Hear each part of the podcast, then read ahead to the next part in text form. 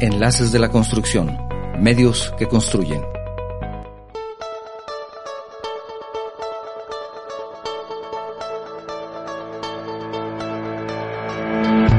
Desafortunadamente, parte del crecimiento en la mayoría de las ciudades no ha sido y al parecer no será, por lo menos en el corto plazo, correctamente regulado, lo que ocasiona el aumento de los riesgos ocasionados debido a un desarrollo anárquico.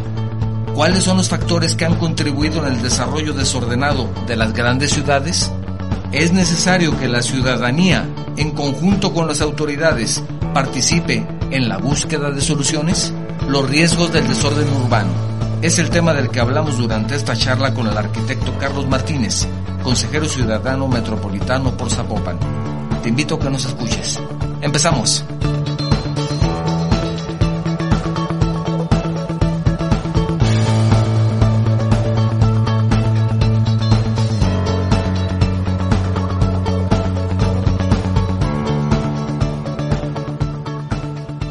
¿Qué tal? ¿Cómo estás? Muy buen día. Bienvenido a un programa más de Enlaces de la Construcción. Soy tu servidor, Octavio Novoa.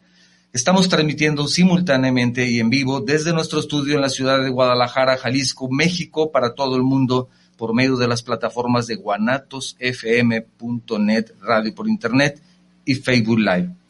Para nuestra audiencia en los Estados Unidos, quiero recordarles que también pueden escucharnos haciendo una llamada sin costo para ustedes al 425-394-7097. De esa forma se enlazan de manera directa, llamada sin costo, repito el número, 425-394-7097. Si lo que deseas es enviarnos un mensaje vía WhatsApp, tenemos disponible el número 3329-525522 si tu mensaje es de fuera de la República Mexicana, te recuerdo utilizar el prefijo 521. 3329 52 55 22. Si estás utilizando la plataforma de Facebook para vernos y escucharnos el día de hoy, también puedes enviarnos un mensaje por medio de esa plataforma y podemos leerlo y compartirlo con nuestra audiencia. Aproximadamente la mitad de la población del mundo vive actualmente en ciudades y se espera que esta cantidad aumente al 61% en el año 2030. Este aumento en la mayoría de las ciudades no será correctamente regulado, desafortunadamente, lo que ocasionará que en un futuro no muy lejano un número de personas cada vez mayor se verá expuesto a los impactos que resulten de este desordenado crecimiento. Es el tema del día de hoy, los riesgos del desorden urbano. Y para hablar al respecto nos acompaña un especialista, un buen amigo, el arquitecto Carlos Enrique Martínez Gutiérrez, que él es empresario, es articulista y actualmente consejero ciudadano metropolitano por Zapopan. ¿Es correcto, verdad, arquitecto? Sí, claro que sí. ¿Cómo ha estado, arquitecto? Muy bien. Gracias, gracias nuevamente por acompañarnos no, aquí. Gracias por la invitación. Y, y, y, para charlar con nosotros respecto a este, a este gran tema digo, desafortunadamente una hora no es suficiente para hablar de esto, pero pues hay que, hay que hablarlo, ¿no? Sí, no, no, eso es, es un tema que tiene muchos años para solucionarse y muchos problemas. Es sí. una realidad. Eh, y todo parte de un, efectivamente, como bien lo decías, de un desorden urbano que se ha ido acumulando a través de los años. Esto no aparece de la noche a la mañana. Es una serie de errores tradicionales y que tiene una serie de, de, aspectos, su origen lo tiene pues en el crecimiento de las mismas ciudades por ahí en los años 70, 80, ¿no? Que vino eh, la explosión demográfica, la migración del, del, campo, de las pequeñas ciudades hacia las grandes ciudades uh -huh. o a las ciudades que, que tenían los satisfactores, porque esto viene, y si nos ponemos así como más eh, eh, analista, eh, pues viene motivo de una desigualdad. Uh -huh. Esa es la realidad y el ejemplo lo podemos poner en cualquier estado. Sí, no. Esa es la realidad. -huh. En el país mismo, pues el mismo país sufre de una desigualdad bastante grande. Sí. O sea, es un país el norte, otro el centro y otro el sur. Esa es sí. una realidad. Y eso es un reflejo, ese reflejo de esas desigualdades, pues se ven en nuestro estado y en cualquier estado. Claro. Hay estados donde prácticamente toda la población vive en la capital, ¿no? Eh, hay estados un poquito más equilibrados en el país, como pudiera ser Guanajuato, con más, más ciudades medias, por decirlo. Este, pero bueno, ahí podemos hablar de Guanajuato y de Aguascalientes, por poner un ejemplo, ¿no? Sí, para las personas que están fuera de México, la zona metropolitana de Guadalajara, porque ya no hablamos solamente de Guadalajara, ya hablamos de una zona metropolitana, que son siete municipios, arquitecto. Nueve. Nueve municipios, está en el estado de Jalisco, en Jalisco, en México. Entonces, eh, como bien dice el arquitecto, este tipo de problema no es privativo de este estado cualquier estado de la República hay un ejemplo de desorden urbano. Sí, claro. Y, esta desigualdad, y, hablo de, México, pero si revisamos a lo mejor para Centroamérica y Sudamérica, no andan muy diferente la problemática. Es la realidad. Pero en nuestro país la realidad ha sido que, este México desigual de, en muchos aspectos de políticas públicas centralizadas desde la capital del país, con una estructura eminentemente vertical en la toma de decisiones que se fue eh, consolidando a través de muchísimos años, desde la revolución hasta los años 80 más o menos, eh, en el sentido que empezó a cambiar este, este modelo eh, social y político.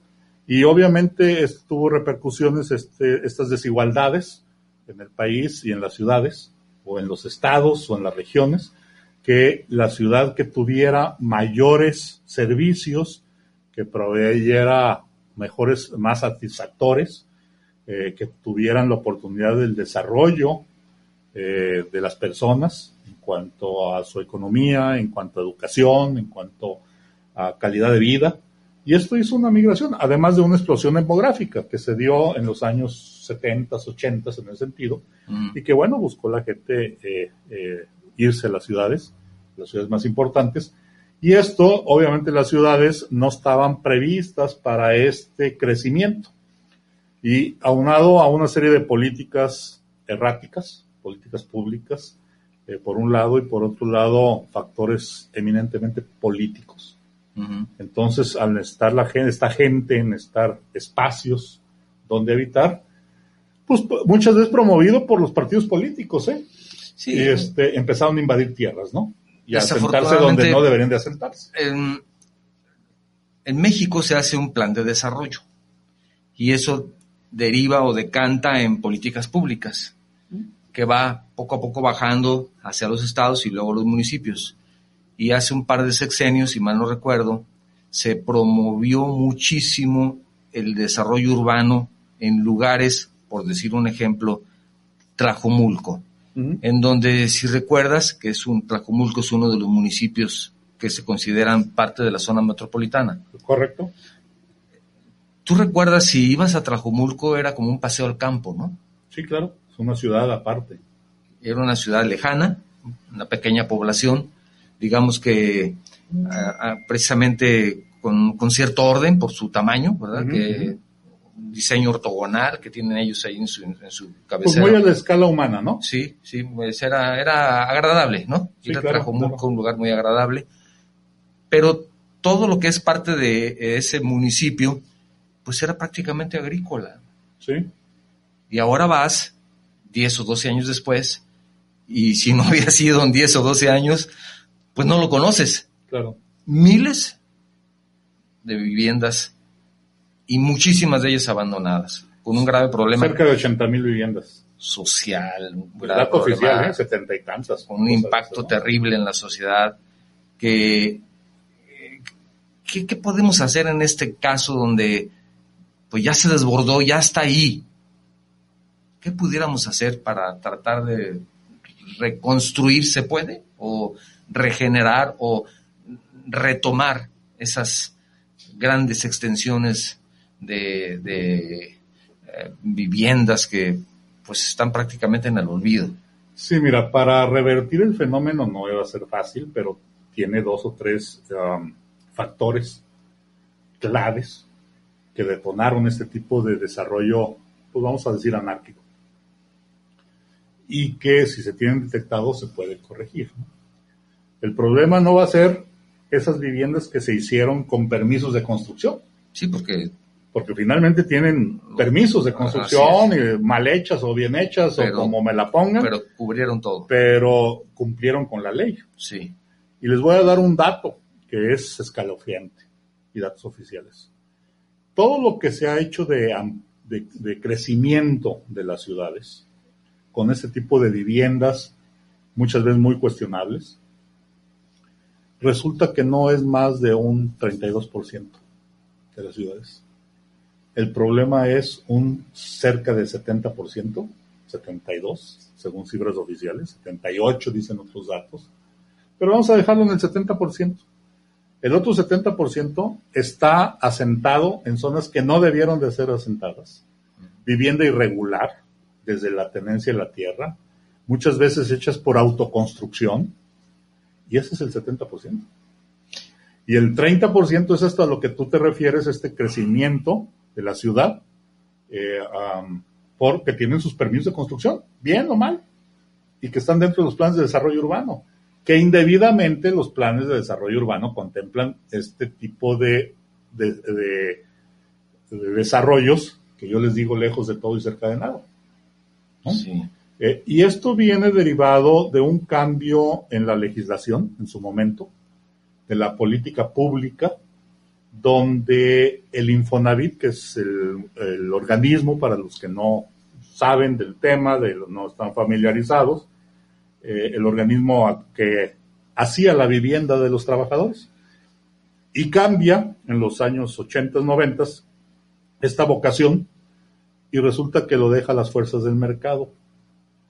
Y entonces el Estado deja esa rectoría en materia de vivienda y nada más se convierte en un acreditador, en un administrador de fondos en que el trabajador quería una vivienda y el, el, Infonavit, a través de ciertos mecanismos, se lo pagaba al desarrollador de vivienda. Obviamente, la vivienda, la materia prima de la vivienda es la tierra. Eso es para empezar. Es como para los proyectos. Si no hay arquitecto, no hay nada, porque no hay diseño, en ese sentido, pues, hablando de cualquier obra de edificación o de, de ese tipo de cosas, ¿no? Entonces, es igual, la vivienda si no tiene tierra, pues no hay vivienda. Y entonces, como era un negocio y hay unos límites en ese sentido de créditos, pues hubo que buscar tierra barata. ¿En dónde? Pues donde fuera. Lejos y sin la infraestructura suficiente o con la mínima infraestructura o el abastecimiento muy precario y que en función de eso se fueron haciendo ese 30% de las viviendas que han causado muchos problemas y que han contribuido a esta expansión urbana. Pero los que, bien o mal, no están tan en riesgo esas viviendas, o son mínimos, pues, eh, sí hay zonas que no, que no, viviendas que no se debieron de haber asentado y hecho por desarrolladores y que no debió haber autorizado el municipio, pero lo más crítico en esta fragilidad de las ciudades pues son estas, este 70%. Pues es un dato, como bien apuntas, escalofriante. 70%. Según datos oficiales. Imagínate nada más. Quiero aprovechar, recordar el número telefónico para las personas que nos escuchan en los Estados Unidos, 425-394-7097, llamada sin costo para ustedes. En caso de que desees enviar un mensaje vía WhatsApp, 3329 52 55 22. Si tu mensaje es de fuera de la República Mexicana, agregar el prefijo 521. O también si lo deseas enviarnos un mensaje vía Facebook, si es la plataforma que estás utilizando para vernos y escucharnos el día de hoy. Estamos charlando con el arquitecto Carlos Enrique Martínez. Él es un especialista en temas urbanos pero además consejero ciudadano. Me interesa muchísimo conocer su punto de vista y compartirlo con ustedes porque él tiene una visión ciudadana de ese tipo de problemas. Y en ocasiones podemos invitar a un funcionario y él tiene una visión de funcionario público o de servidor público que es diferente a la del ciudadano. Entonces es importante conocer ese punto de vista, digamos que de los ciudadanos. Claro. De los ciudadanos. Entonces llega el momento, arquitecto, en donde dice el Infonavit, tiene 100 pesos y con 100 pesos tienes que construir tu casa de ciertas características Entonces el desarrollador dice, le van a prestar 100 pesos, tengo que hacer una casa de 90, que además incluya el costo del terreno, y ese costo del terreno solamente lo consigo en, zonas agrícolas que voy a desarrollar y que las vamos a cambiar urbanas, porque si no, no nos van a alcanzar los 100 pesos y el empresario busca tener una utilidad. Entonces tiene que hacer una vivienda con terreno y toda la infraestructura de 90 pesos. Sí, la, la lógica es diferente cuando yo te pido que tú me construyas una vivienda y me dices, eh, este ingeniero, ¿en cuánto me sale esta casa? Sí. Y te doy el proyecto. Sí.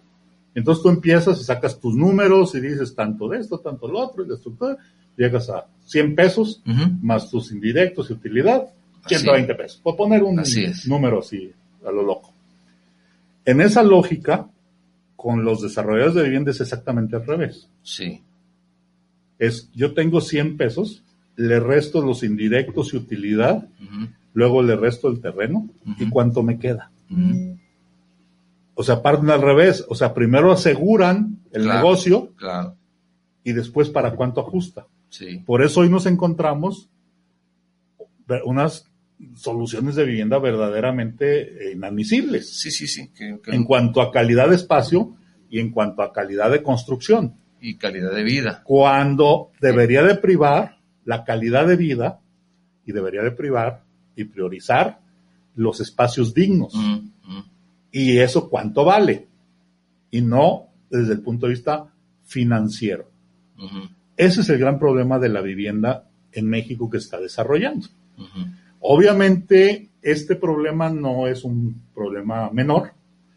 Eh, en uno de los aciertos que ha tenido el gobierno de la República, y vaya que soy un crítico de muchas de las políticas públicas que ha implementado el gobierno de la República en esta administración, eh, pero creo que un acierto ha sido el que había una serie de subsidios a la vivienda, se les quitó, porque al final era un subsidio que iba al desarrollador, no iba al acreditado. Y entonces lo que hizo es decir, bueno, en lugar de dar el subsidio, se lo damos directamente a la gente para que ellos puedan construir directamente su vivienda, la ampliación o todo lo demás. El discurso político de este programa es por autoconstrucción. En la, y pues obviamente todos los gremios, pues nos paramos de pestañas, ¿no? Claro. ¿Por qué? Porque tampoco es la solución en esos términos. Las reglas de operación no están así. Las reglas de operación te dicen que deben de sacar permisos y deben de tener a un ingeniero o a un arquitecto en ese sentido, un responsable. Pero está abierta la puerta para que se hagan grandes cantidades de casas o ampliaciones por autoconstrucción. Y esto no es un tema menor, porque eh, también lo están manejando con las escuelas, donde deben ser albergues y otros tipos de construcciones. Entonces, eh, y esto va a ocasionar lo que desgraciadamente nos acaba de ocasionar en el sur de, Zapopan, donde cerca de 11 o 12 colonias del sur de Zapopan, con un alud eh, extraordinario o unas lluvias normales, pero que han eh, cercado, han desviado, han invadido cauces, pues esto hizo afectaciones a cerca de 11 colonias que ahí están en, digo, para los que viven aquí en el área metropolitana de Guadalajara, pues dense una vuelta para que ensuciense los zapatos y los que viven fuera revisen el tema y los que viven fuera del país también. Sí, y necesitan ayuda. Aprovecho para comentarles que en, en, el Colegio de Ingenieros Civiles del Estado de Jalisco hay un centro de acopio en donde reciben lo que sea. Se necesita agua, se necesita todo lo que ustedes puedan aportar y pueden acudir al CISEC, Colegio de Ingenieros del estado de Jalisco y ahí llevar su, su donativo. Ellos se encargarán de darle, por supuesto, un buen uso y un buen fin, porque son 700 familias, no sé cuántas, que, y muchas de ellas que perdieron todo, ¿verdad? Sí, eh, a mí me tocó estar en días pasados por ahí, me invitaron a, a, hacer una revisión de algunas eh, construcciones. De verdad, este, es impresionante lo que sucedió ahí. La, prensa nada más ha sacado fotos de las calles y desgraciadamente mucha gente perdió todo su maneche de casa. Todo. Todo. Pero cuando ve uno las fincas, definitivamente hay muchas en riesgo de colapso, que es más, yo las que me tocó revisar, yo sí le decía a la gente, mire, si puede salirse, sálgase, porque está en riesgo. No vale la pena por... Sí, arriesgar la vida por, por tres Claro. por una televisión o por Claro, una claro, cama o por tres para, garras, que, este, que- que para ellos está en es- riesgo, es que es muchísimo, ¿no? Pero es su muchísimo vida, para ellos. claro, pero su vida es más. Y son gente con escasos recursos. Sí, o sea, sí, hay, hay ejemplos ahí que, que yo creo que si los platicamos en ese momento se nos da todo el tiempo Sí. que resta y, y más de algunos se le haría un nudo Ah, en la garganta de los ejemplos que me tocó ver. ¿Por qué se dio eso desde tu punto de vista? Mira, ha sido una acumulación de errores y veíamos en este tema del crecimiento de las ciudades, donde, en primer lugar, e- la ciudad al crecer, en algunos casos se fue sobre los ejidos. Y los ejidos han hecho un gran negocio con la venta de terrenos. Y los han vendido dos y tres y cuatro veces. En los años 80 se cambió la ley este, para que los ejidos de alguna forma hubiera los mecanismos para la regularización. Pero esto se hizo una práctica tan común que los mismos partidos políticos o algunos grupos de los partidos políticos promovían la invasión de terrenos. No nada más el ejido, es, era el frente de no sé qué adoradores de Carlos Martínez y ahí van, o del sindicato de Carlos Martínez y ahí van, y- y- y el, el mecanismo estaba hecho porque pobre gente no tiene dónde vivir. Y son paracaidistas profesionales. Y de esa historia la conocemos en todo el país. Sí. Se frenó en los años 80, más o menos 88, 90, por ahí, en tiempos de Salinas de Gortari, por ahí en ese tiempo, que hubo cambio en la, en la legislación. Y para que los ejidos hubiera mecanismos, porque la misma ley agraria establece que deben de respetar los lineamientos de los planes de desarrollo urbano o lo- la legislación eh, urbana, dependiendo del estado, dependiendo de todo eso.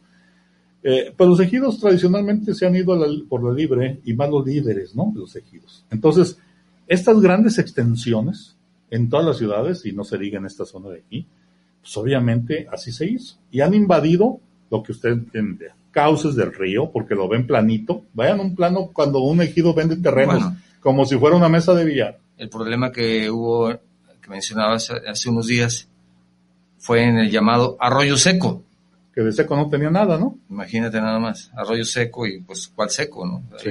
Resulta de que, de que estaba invadido porque uh, aquí hace 20 años que no pasó una gota de agua. Pues sí. Pues sí, pero... ahí- Entonces, eh, esa fue la primera. Entonces, y están invadiendo, Falta de regulación, invasiones de terrenos. así es, eh, rellenos, porque además, como rellenos. aquí está el cauce, aquí hay una barranquita, por lo relleno, pero y esa gente de- de- que ha co- construido el famoso nombre de autoconstrucción, Sí, o que invadió, sí, pues cómo rellenaba, con lo que podía. con lo que puede, a ver, un- regálame un viaje de escombro y ahí échalo, Sí. ¿no? Y de basura, Basura, y- y escombro. ex- lo que sea. Entonces son terrenos sumamente inestables, Sí. ¿no? Entonces, invasión de cauces Invasión de todo tipo. por falta de conocimiento, por necesidad, por abuso o por omisión. Porque una vivienda, Intolerancia de la autoridad. una vivienda de 60 metros cuadrados o de 40 o de 30 o lo que sea, un cuarto, pues no puede parecer de la noche a la mañana. O sea, tuvo un proceso de construcción que eh, también yo no he visitado la zona, pero tú sí, y me dirás, no había construcciones también de, de 10 metros cuadrados, ¿verdad? No, hay unas muy buenas casas, ¿eh? Muy buenas casas. Que la podemos ubicar en cualquier, en cualquier parte de la zona metropolitana sí, de Guadalajara, ¿eh? sí, ya estás hablando de viviendas de que 200 metros Sí, cuadrados. claro. ¿verdad? Y bien terminadas y todo. que, se fueron, que el, el río se encargó de quitarle lo seco y quitarle lo que le estorbaba. ¿verdad? Claro, no, no, no, hay unas, este, um, Entonces, omisión. ahí, ahí luego te comparto algunas fotografías, pero, pero ¿dónde, dónde estuvo la autoridad cuando estuvo construyendo? Ese es el otro tema. O sea, todas esas zonas están hechas sin ninguna planeación urbana, número uno. Hablar de áreas verdes, áreas comunes, pues es una vacilada. no, no, no, ¿no? es eso. no existe. Están invadiendo zonas de la primavera. Ya han zonas de la primavera, del bosque, que tiene un decreto, etcétera, etcétera, Invadidas. invadidas. Entonces, aquí el cuestionamiento es, el gobierno federal en dónde estaba para demarcar los límites de los cauces. Número uno, ¿dónde estaba el municipio en su momento? ¿O dónde está actualmente? ¿Dónde están permitiendo que se siga construyendo? Porque se sigue construyendo. Todos los fines de semana se va uno por ahí, siguen construyendo el cuartito y todo lo demás. Y todo esto se está haciendo por autoconstrucción, sin ninguna norma, sin ninguna vigilancia, sin ningún apoyo técnico. Esto es una zona de fragilidad. O sea que tenemos el problema de la planeación, tenemos el, problema de la, de la invasión, de la ilegalidad de la venta de terrenos, de los rellenos, de la falta de los espacios para dar equipamientos. No hay espacios. Estamos hablando de una gran extensión del municipio. Estamos hablando de 10 colonias. El municipio a través de los años ha ido consolidando estas zonas y les ha metido servicios. Pero falta mucho por hacer en esa zona. Y otra, se tiene que de alguna forma revisar todas estas viviendas. Ahora hay muchas viviendas que es un riesgo inminente que se colapsen. Y, y, y, ese es un problema que no se atiende, pero después a la autoridad se le revierte, ¿no? Claro, ahorita tenemos el, problema. caso, tenemos el caso ahora, que ahora la sociedad, todas las personas con mucha razón dicen, oye, pues ayúdame, ayúdame, hay que hacer algo. Aquí estoy viendo una fotografía que me está compartiendo el arquitecto en donde hay una vivienda prácticamente ya en el aire. Ya está el cauce. Junto al cauce del río y que además de eso está, bueno, no solamente es esta, también las otras de allá atrás, como puedes ver. No, no, pues esto, el, el río, si no, ay, aquí se ve el relleno, todo el material que cayó también y el suelo mal consolidado no se necesita ser un técnico especialista para ver que esto se hizo prácticamente en un terreno de relleno mal rellenado y además invadiendo el cauce. Entonces te puedes imaginar, ahí, está, ahí está claro, está claro. Lástima que, no, que, no, lo puedan ver, pero, pero sí es verdaderamente no, si lamentable. a la cámara se puede? ¿Quién sabe? ¿Quién sabe? A ver, sí creo que sí se alcanza a ver. ¿Me permites? Para las personas que están, alcanzan a ver ahí algo, yo creo que sí lo ven. Pero mira, ahí está. Sí, ahí se ve. Ahí está. Bueno, esa es la constante. Sí. ¿Verdad? y, y, bueno, eso ocasiona, y les voy a, bajo ese orden de ideas, les voy a enseñar otra fotografía. Digo, esto no me lo mandó nadie. Yo, estuve ahí eh, y, no es ahí otra situación más que eh, pues un peligro eminente de lo que eh, estas viviendas, cómo se han comportado si me permites, en lo que buscas la foto, quiero aprovechar para recordar por última vez el número telefónico que tenemos disponible para ustedes en los Estados Unidos. Aquí lo tenemos ya. Miren ustedes el tamaño de las grietas, ¿no? Esto es una vivienda, el interior de una vivienda. Ahí está, ahí está. Ven ustedes, para las personas que no lo están viendo, que no están escuchando, grietas en diagonal que son muy características de un daño estructural y que puedes prácticamente, ya está apuntalado afortunadamente ahí, pero eso ya no sirve, eso hay que demoler. Sí, hay que demoler.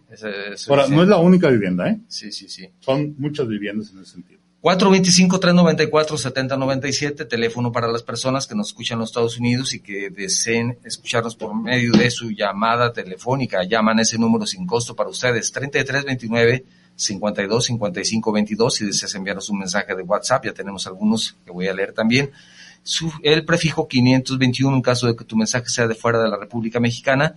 Y también, por supuesto, por la plataforma de Facebook podemos leer tus mensajes. Si tengo algunos aquí, si me permites, arquitecto dice Alfonso González, dice, es necesario crear nuevas ciudades, pequeñas, con todos los servicios, pero planeadas, con proyecciones de crecimiento y orden urbano. Cero comercio ambulante, transporte eléctrico, un buen trazo, y si es posible, con asociación de la iniciativa privada. Bueno, esto de, pronto suena utópico, ¿verdad? Pero bueno, hay que tener una visión a, largo plazo y trabajar en ese sentido, ¿no? Luis Gerardo Cárdenas, le mando un saludo, eh, Citaur, te mando un saludo también, planeación y desarrollo, aspectos fundamentales para el desarrollo armónico y con calidad de vida de sus habilidades. Saludos cordiales al arquitecto Carlos. Dice, excelente tema, excelente difusión, temas de interés del gremio de la construcción y te manda un afectuoso abrazo. Gracias, amable. También, bueno, un comentario adicional de Alfonso González dice debe ser un plan de gobierno, ya hay un plan de desarrollo a nivel nacional para desaturar las actuales ciudades, que ahora se le llama, ¿cómo le llaman? El, eh, bueno, ahora quieren redensificar los centros, ¿verdad? Con áreas estudiadas, escuelas, zonas de fábricas de crecimiento, pero deben ser ciudades nuevas, él insiste, que deben ser ciudades nuevas. Pues es una, es una buena, una buena visión también al respecto. Olivia Ríos Llamas te mando saludos, saludos al invitado, interesante tema. Abraham Vera desde Monterrey dice el problema de la falta de planeación por profesionales es el resultado de todas las ciudades en México. No existen planes municipales de desarrollo urbano. Bueno, sí existen, pero el permitir la autoconstrucción da pie a que las obras no sean funcionales y caras. Saludos al invitado, como siempre, muy buen tema. Desde Monterrey te saluda también el ingeniero Luna, de aquí de Guadalajara. Saludos al arquitecto Carlos Martínez, gracias por su respuesta. Hace falta todo. Uh, respecto a lo que les hace falta en Miramar, hace falta todo. Mañana llevamos comida y ropa, el protección civil. definitivamente el, ingeniero Luna nos envió este mensaje del CISEG. Dice también el ingeniero Luna que los tiraderos clandestinos se deben evitar. Es un grave problema. Luis Gerardo Cárdenas ya mencionaba que te manda un saludo y también dice el desarrollo urbano apegado a una planeación lleva a dar calidad de vida a sus habitantes. Entonces te, te manda ese mensaje también. Y Martín Gómez, saludos desde Monan Park en California. Dice saludos por estar teniendo este excelente programa en Enlace de la Construcción. Saludos al arquitecto desde aquí, desde las yardas, dice. Muy bien. Fabiola Santibáñez también te saluda, dice saludos para el programa, saludos al arquitecto, una felicitación por estar llevando este interesante tema. Arquitecto Carlos, muchos saludos. Gracias. Gerardo Manríquez te manda saludos desde la Ciudad de México, dice para el programa de Enlace de la Construcción, un saludo afectuoso al arquitecto por llevar esta excelente plática. Muy bien, César Rodríguez también te saluda, él está en, en Tlaquepaque, que es otro de los municipios también conurbados de parte de la zona metropolitana. Dice, segunda vez que sigo su programa, es de gran importancia. Espero que llegue la tercera y la cuarta, César, que no sea, que no sea nada más el segundo. Eh, ya mencionaba el ingeniero Luis Cárdenas, también la ingeniera Blanca Rosa Marabel, te mando un saludo. El ingeniero Carlos Pérez Villas, también de la Cámara Mexicana de Industria de la Construcción. Iván Elier Juárez Domínguez de, de Chihuahua. Y Jorge Venegas, de aquí de Guadalajara, también te manda un saludo. Y por el momento son los mensajes que tenemos, pero seguimos hablando de este importante tema en donde pues son muchos factores. Como te decía, una hora es solamente un pequeño esbozo de algo que podemos platicar, pero algo podemos decir, ¿no, arquitecto? Sí, mira, eh, ahorita ya a respuesta a algunos comentarios, sobre todo la persona que decía hacer ciudades nuevas, nuevas, tiene razón. Digo, literal, no se puede. Pero sí yo sostengo la tesis que se deben rediseñar las ciudades. O sea... Un rediseño profundo. A fondo. O sea, ya tenemos muchas zonas de fragilidad, tenemos muchos problemas. Sí. Que ya la ciudad está nos colapsada todos los días. Ahorita nos pasó esto, en días pasados nos pasó el, tráfico y hablamos de la movilidad y podemos hablar de las áreas verdes y podemos hablar. O sea, ya las ciudades en general, las chiquitas por chiquitas y las grandes por grandes, están presentando síntomas y están diciendo, oigan, organícense, ¿no? Así es. Eso nos están diciendo y no lo estamos viendo. Es cierto. Ni la ciudadanía, ni la autoridad. La autoridad está solucionando el día a día, está actuando por impulso, porque le dijeron, oye, siéntate en la silla, y los que van a entrar, los, las administraciones próximas, va a pasar lo mismo. Bienvenido, siéntate en el escritorio y, y todos los planes que me platicaste, pues te vas a tener que esperar porque fíjate que traigo una bronca allá en Miramar y hay que solucionarla, ¿no? Y, bueno, pues es un bronco, ¿no? O sea, Por poner el de Zapopan, pero si me voy a Guadalajara, a Tlaquepaque, a Tonalá, es lo mismo. La autoridad tiene que ser de apagafuegos. Así es, de no bomberazos. Tiene, no tiene el tiempo de estar planeando. Pero yo creo que deben de, así es tradicionalmente. Yo creo que ahorita hay una gran oportunidad en estos cambios de administraciones, que se cambie esa visión y decir, bueno, vamos a sentarnos a pensar junto con la sociedad cómo vamos a solucionar esto. Ni yo soy autoridad del poseedor de la verdad, ni tampoco el de la tienda de enfrente, ¿eh? porque necesitamos rediseñarlos, tenemos que ver muchos factores en la ciudad. O sea, uno, ¿qué hacemos con toda esta gente que ya está ahí? ¿No las vas a correr? No, no. ¿No? Ni las vas a reubicar.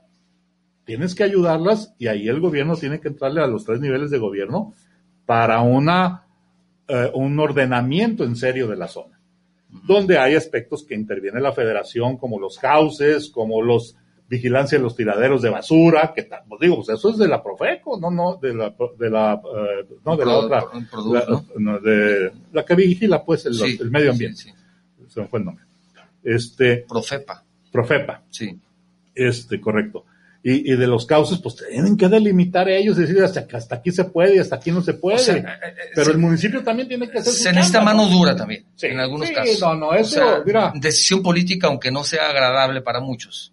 Sí, y que no estén midiendo el costo-beneficio electoral, hombre, porque o que no sea eso no ayuda. O ese costo-beneficio a corto plazo, político a corto plazo. o sea, pensar políticamente, también políticamente, pero a largo plazo. ¿Tú crees que un político, un buen político que puede, puede llegar a tener prestigio y puede llegar a tener todo lo que busca el político, que es lo natural, pensando en ese tipo de, de programas a largo plazo? ¿Puede o tiene que ser inmediato porque tiene que ganar la siguiente elección y ya no hay modo de hacer algo bueno porque a lo mejor eso se va a reflejar hasta dentro de 10 años?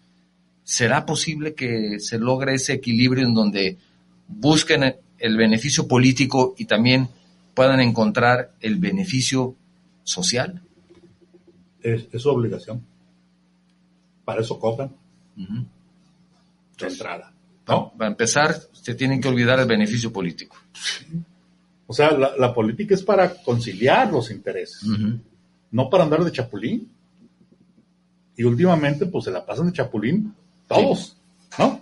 y de todos los partidos. Más ahora, sí, no, no podríamos no, o sea, no puedo decir Juan, Pedro, ah, Miguel, o sea, es parejo. Sí. ¿No? Y si no encuentro el espacio por el color rosa, me voy con el color azul o amarillo o lo que sea, ¿no? O sea, ah, no me pelaron aquí, me voy enfrente. O sea, no, no se vale, pues. Entonces tenemos una degradación también en la sociedad. Sí. Que es más importante y eso, ¿no? Sí. Yo creo que aquí debemos, eh, digo, es más complejo el tema político, pero aquí debe de haber también las voces de la sociedad, ¿no? Eso hace falta. Porque yo, sí, también. Y voces técnicas que orienten, no que se vendan, ¿no? Por lo mediático, porque se cae en lo mismo. Sí, sí. O sea, a ver, ¿qué necesitamos ahorita para solucionar? Y ponemos el ejemplo de esta zona del sur de Zapopan. pero bueno, podemos poner cualquier ejemplo. Porque acaba de suceder. Porque está, y además, yo los invito a los que vienen al área metropolitana de Guadalajara que se ensucien los zapatos. Que vayan y vean. Porque es bien fácil desde las redes sociales ah, poner cualquier cosa, ¿no? claro, claro. Vean. Y ahorita ya está tranquilo. Los primeros días estaba, pero desgarrador el asunto. Sí. Entonces, bueno, ese tampoco se trata de hacer turismo y sacarse la selfie, ¿no? Para decir que fueron, digo, tampoco se vale. Sí. ¿Verdad? No, yo creo que aquí es donde desde la ciudadanía hay que hacer las propuestas y negociar, en el buen sentido de la palabra, con las autoridades que hagan su chamba y aportar de los técnicos. Mira, cuando me invitaron a hacer las evaluaciones un día en la noche, yo ahí en un, en un grupo que tengo en, el, este, en, las redes, eh, en el chat, les puse, oigan, ¿quién quiere? No, pues olvídate, hubo dos, tres comentarios de compañeros del gremio que de dar pena, o sea, ¿y yo por qué? Es chamba del gobierno. Es chamba del gobierno. ¿Y cuánto van a pagar? Ah. Y, para que las vamos a hacer la chamba para que se lo roben. O sea, oye, estás hablando de gente que a la hora que se metes a las viviendas esas. Sí. Mira, me encontré una vivienda que entramos de una señora que yo creo que tenía no menos de unos 85, 90 años, donde su marido está en silla de ruedas, lisiado, medio ciego, y que su hija, que vive con ellos, eso, tiene problemas de retraso mental.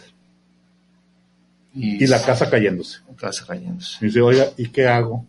Dije, oiga, yo no le puedo decir qué tiene que hacer, pero de aquí se debe salir y yo no sé sus posibilidades. Sí, claro. Pues no tengo para contar. Claro, claro. O sea, no, ya, no, pues sálganse de estos cuartos y métanse de perdido en este, porque aquí están en peligro. Sí.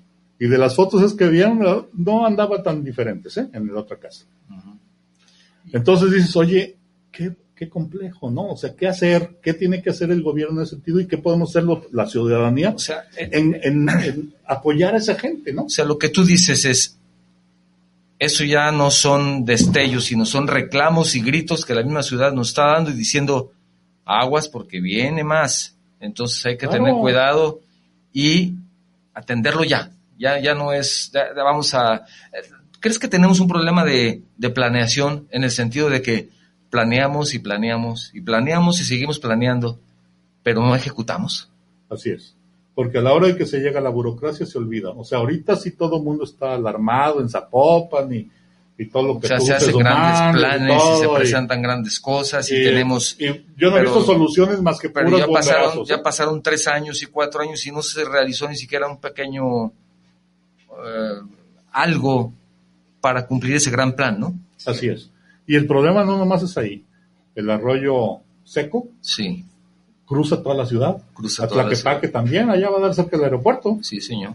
¿Ah? Sí, señor. Entonces, y esas zonas, eh, como esta, está medio área metropolitana, hombre. No, no, el año pasado nos quejábamos de los saludes que hubo en Santa Anita. Sí, en la misma región, también, en la misma zona. Del otro lado del bosque de la primavera. Sí, pero también en el lado. En esa zona, en, el, sur de la ciudad. Entonces, bueno, cada año nos está recordando lo que no, lo que dejamos acumular como sociedad, esa es la realidad, los gobiernos lo dejaron crecer.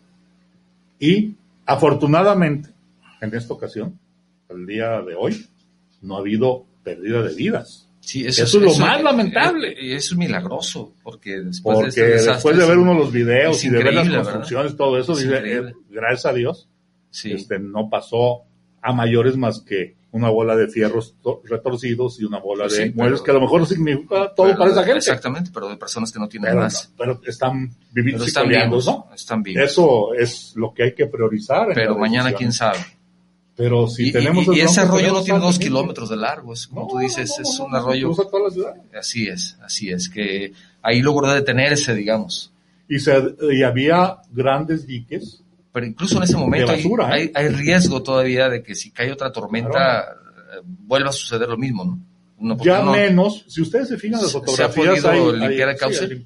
Sí, se ha podido. Se ha podido medio limpiar. Han retirado de las calles todo lo que eran mobiliarios, basura, pues de los tiraderos clandestinos que estaban aguas arriba. Eso de la basura, mm, en alguna ocasión estuvo aquí un, un invitado donde mencionaba el servidor público y decía, nuestro principal problema es la basura, que todos los cauces están llenos de basura. Por favor, y le decía a las personas, no tiren basura a los cauces de los, arroyos, de los ríos. Olvídate de invasiones, basura, que es un grave problema, que si la generamos nosotros mismos, estamos tirándola ahí. Sacas la bolsita y la tiras, pero son dos bolsitas, tres bolsitas, cincuenta bolsitas, y luego llega el camión, y también alguien del terreno le da chance que pase y vacía ahí escombro y todo lo que va. Y es un grave problema también porque de alguna manera pues está taponeando todo eso, ya sabemos lo que pasa. Sí, sin ser experto en el tema, es, pero de sentido común tiene dos componentes, un tema de educación. Educación también. Para empezar, y un tema de aplicación de la ley. Aplicación de la ley. Y muchos de estos temas es aplicación de la ley. O sea, si los cauces no estuvieran demarcados, eh. y a la hora que alguien pone ahí una casa, le aplico la ley y lo saco. Si no tiro la basura donde no debo, o el ciudadano o los camiones y ya. Que, no alcanza, que no alcanza ni, ni a parar un cuarto, pues que se den cuenta. Claro. y, si, si empiezan a construir ahí un cuarto, pues ¿dónde está inspección y vigilancia? ¿va? Nada más en las zonas residenciales Fíjate pues que, pues por ahí. Tlajomulco tiene una buena forma de darse cuenta de ese tipo de situaciones porque todos los trabajadores del municipio están conectados a, en el WhatsApp y cuando ven que alguien está construyendo, que tú seas de alumbrado público, inmediatamente reportas a obras públicas y ellos inmediatamente llegan y se dan cuenta que estás haciendo una, una ampliación sin permiso. O sea, se dan cuenta inmediatamente porque entre ellos hacen esos reportes. Entonces es una forma de utilizar este medio que ahora está disponible para todos, que es un mensaje. Claro. Pero no se aprovecha para ese tipo de circunstancias, porque en ocasiones pues en vez de llegar a solucionar, se llegan a acuerdos en donde se sigue permitiendo la construcción, ¿no? Sí. es donde el problema... Que y entre más grande el municipio, es, más es, complicado. Es más complicado. En algunas zonas sí, pero, pero al final caemos en dos puntos básicos indispensables. Una es la aplicación de la ley, una verdadera planeación, un rediseño de la misma ciudad, de la zona, ¿no? Y la aplicación de la ley. Ese es uno. Y la otra es la participación ciudadana. Creo que son los dos componentes que debemos estar. Este, ¿Y, cómo puedes buscar la participación ciudadana de las personas que están en ese tipo de colonias, en ese tipo de lugares en donde, como tú dices, falta educación, entonces a lo mejor llegar y decir, oye, yo necesito que participes, van a decir, sí, pero nunca me hacen caso, y hay cierta apatía, hay cierto desgano, y, o no hay interés. ¿Cómo, puedes promover o, impulsar para que esos ciudadanos también aporten y, alcen un poquito la voz o digan qué les hace falta? Pues bueno, ahí la chamba de los municipios o de algunas eh, esferas de gobierno en materia de participación ciudadana tienen que hacer su chamba. O sea, Porque nada más, a veces participación ciudadana, de acuerdo al partido que los gobierne, son con los que se dirige y beneficia, y, hasta ahí hasta ahí acaba la, cuando, cuando la participación ciudadana es promover precisamente en la toma de decisiones de la comunidad y no tratar de manipular las decisiones o interpretar lo que piensa el ciudadano, ¿no? Esa es la otra. Es otra situación. Entonces, a veces funcionarios, es que yo también soy ciudadano, pero ahora soy funcionario y yo sé cómo piensan los ciudadanos. Pues no, maestro, porque tú no estás, tu realidad es diferente, ¿no? Claro, claro. Y obviamente ahí los partidos políticos también tienen mucha responsabilidad del tema.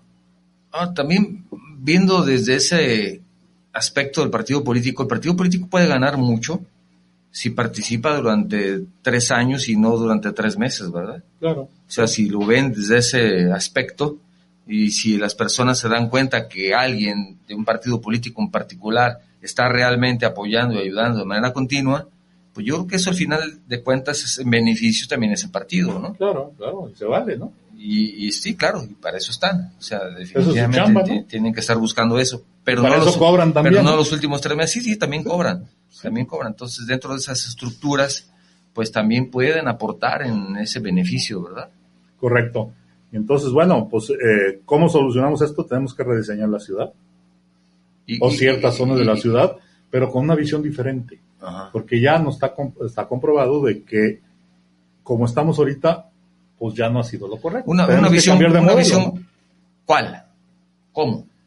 Yo creo que hay varios componentes. Uno desde los aspectos eminentemente técnicos. Y Técnico debe ser importante. Eh, las decisiones deben partir de los aspectos técnicos las decisiones políticas. Y no primero tomar las decisiones políticas y luego ver cómo ajusto lo técnico. O sea, la, política, eso no la política siempre predomina sobre la técnica. Cuando debe ser al revés. Cuando debe ser primero la técnica y luego la política. O sea, tenemos un problema, técnicamente tenemos que, quiero exagerar, decir una barbaridad, tenemos que desaparecer esas 11 colonias o 10 colonias, ¿no? Sí. Técnicamente, por todos estos, ok, así debe de ser y se necesita un presupuesto de chorrocientos mil millones de euros. De acuerdo. ¿No? De acuerdo. Entonces, políticamente, ¿cómo lo voy a hacer? O sea, ya no cuestiono yo eso, sino cómo le voy a hacer para mover a toda esa gente y de dónde voy a sacar los presupuestos y cómo voy a gestionar y a cuánto tiempo y políticamente cómo le voy a hacer las políticas públicas para ir para darle solución a esa técnica y no al revés, no arquitecto, esa solución está de locos, ¿eh? No, no, mejor déjelos como está. Y lo que vamos a hacer, les vamos a dar para que compren cortinas nuevas. Y, ya y les damos ahí un abonito. Y, los que están a punto de morir ahí porque les va a caer el techo, pues a ver, vean de qué forma no les pagamos nada. ¿No? Y a los cuatro o cinco les ponemos en una casita por allá y salen la foto. Oye, creo que no va por ahí. Eso es una irresponsabilidad. ¿no?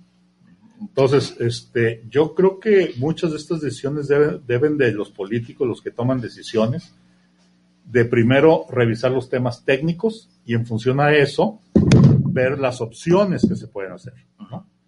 Y a partir de ahí establecer las políticas públicas. O sea, y de entrada, bueno, pues aquí yo le haría un llamado a las autoridades para, en este caso específico, habrá otros para que tendrán que revisar y que los municipios, pues ahora sí que pongan las barbas a remojar, porque esto se puede repetir en cualquier otro lado. Y ahora sí ya no tenemos el famoso eh, fondo para casos de desastres porque ya lo desaparecieron a nivel nacional y, y, bueno, pues eso se le va a cargar eh, a los municipios y a los estados.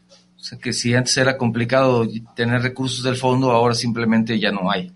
Pues eh, casualmente el día del accidente este o del evento este, fue cuando, fue cuando lo, desaparecieron. Se extinguió oficialmente. Oficialmente, ¿no? Digo, a lo mejor habrá otros mecanismos, desconozco. Se, supone que se está quitando, pero que la Secretaría de Hacienda va a estar ayudando.